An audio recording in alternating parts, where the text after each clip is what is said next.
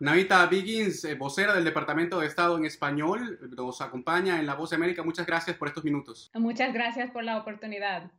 Namita, Estados Unidos eh, anunció su reintegración a la Comisión de Derechos Humanos de Naciones Unidas.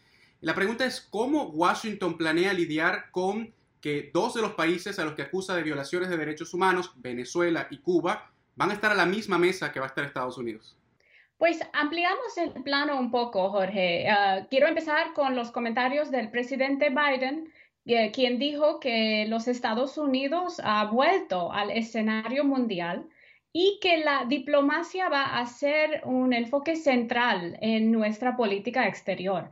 Entonces, sí, tienes razón. Acabamos hoy mismo de anunciar ah, que vamos a participar en el Consejo de Derechos Humanos de la ONU, ah, en este momento en estatus de observador.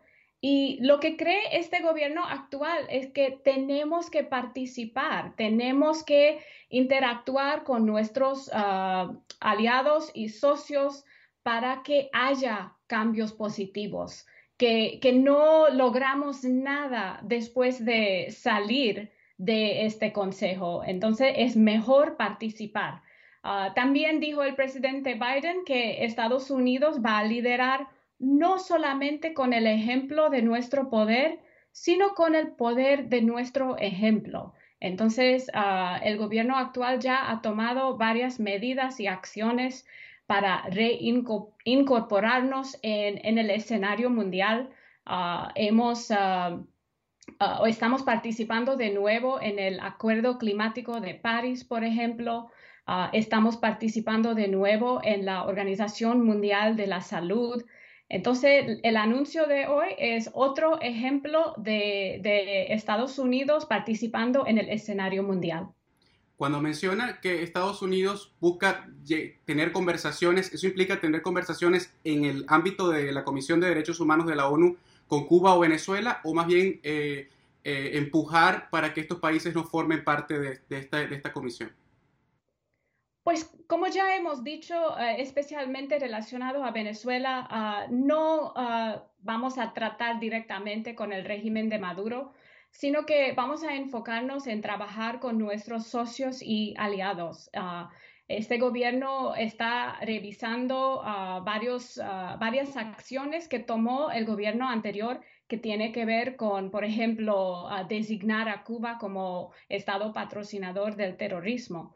Ah, pero eh, lo que sí está claro es que vamos a enfocarnos en los derechos humanos.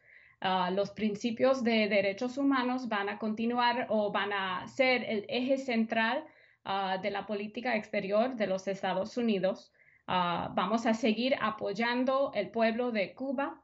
vamos a seguir apoyando el pueblo de Venezuela en sus aspiraciones democráticas. Usted mencionaba el discurso del presidente Biden, el primer discurso sobre política exterior. Sin embargo, la gran ausente fue Latinoamérica en ese primer discurso y algunos lo han interpretado como que la región no es una prioridad para esta administración. ¿Cómo responde a eso?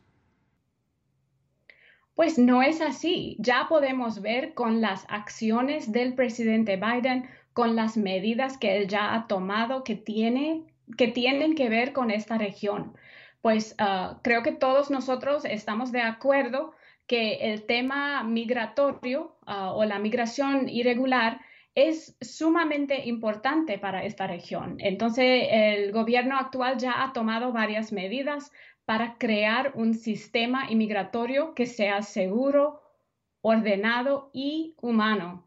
Ah, también este fin de semana anunciamos que estamos suspendiendo y iniciando el proceso de rescindir los acuerdos de cooperación de asilo con los gobiernos de El Salvador, Guatemala y Honduras. ¿Por qué?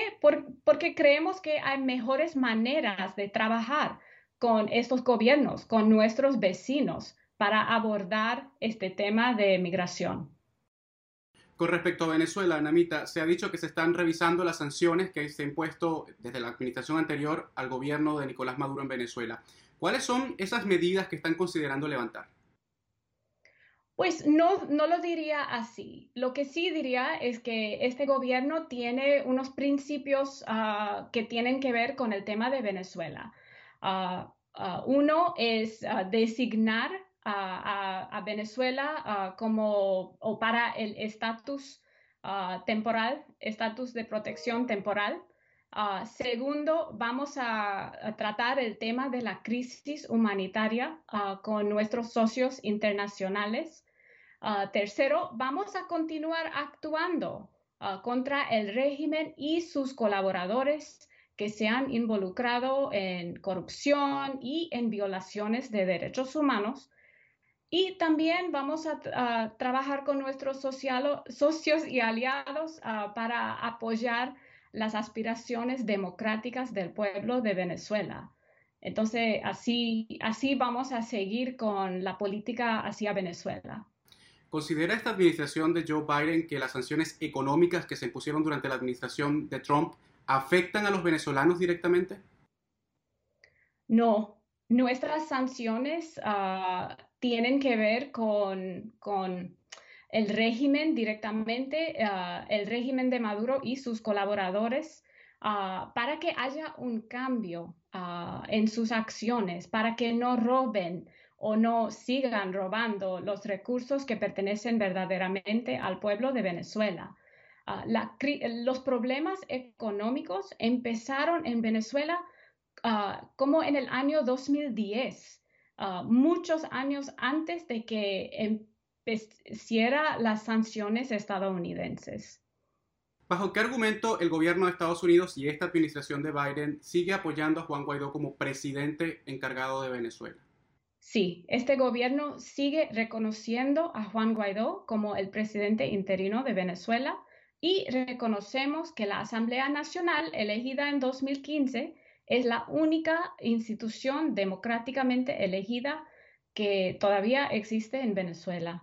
Eh, sin embargo, Namita, hay una ruptura en la oposición en Venezuela. Juan Guaidó no es el único líder, según varios líderes opositores en Venezuela. Esta administración también eh, tiene pensado incluir a otros líderes opositores que quizás no apoyan a Juan Guaidó en, la estrategia de Estados Unidos para, para lograr los cambios democráticos que ustedes plantean? Pues vamos a seguir reconociendo a Juan Guaidó como el presidente interino y trabajar con socios y aliados uh, en la comunidad internacional, uh, como por ejemplo los aliados europeos, uh, el Grupo de Lima en, en esta región, con la OEA, para, para tener progreso en este tema de recuperar la democracia en Venezuela. Entonces, haciendo seguimiento a mi pregunta, Estados Unidos reconoce a Juan Guaidó como presidente, pero no tiene pensado traer a otros líderes de la oposición a la mesa a dialogar sobre la estrategia? Pues siempre estamos conversando con, con, varios miembros de la oposición y pues ya sabe que tenemos embajador Jimmy Story ah, en la oficina que trata de Venezuela. Entonces siempre estamos hablando y conversando pero ah, vamos a seguir reconociendo a Juan Guaidó como el presidente interino. Y finalmente, sobre estos acuerdos de asilo que usted también mencionaba eh, con Centroamérica, ¿cuáles son los programas o el plan que tiene esta administración para implementar en, el lugar de estos eh, eh, acuerdos de asilo que estaban con el Triángulo Norte? Pues el presidente ya ha tomado varias acciones ah, para empezar este trabajo, es decir, ah, él ha formado un grupo especial para enfocarse en la reunificación de las familias.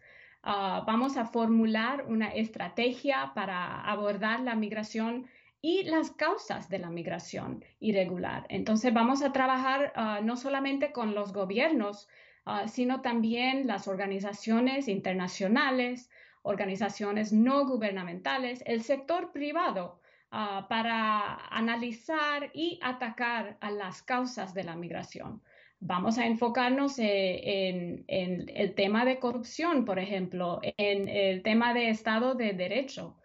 Y pues este, esta acción de suspender y empezar el proceso de rescindir estos acuerdos es solamente un paso y vamos a hacer mucho más. Namita Vikings, vocera en español del Departamento de Estado, muchas gracias por estos minutos con la Voz de América. Esperamos volver a conversar con usted.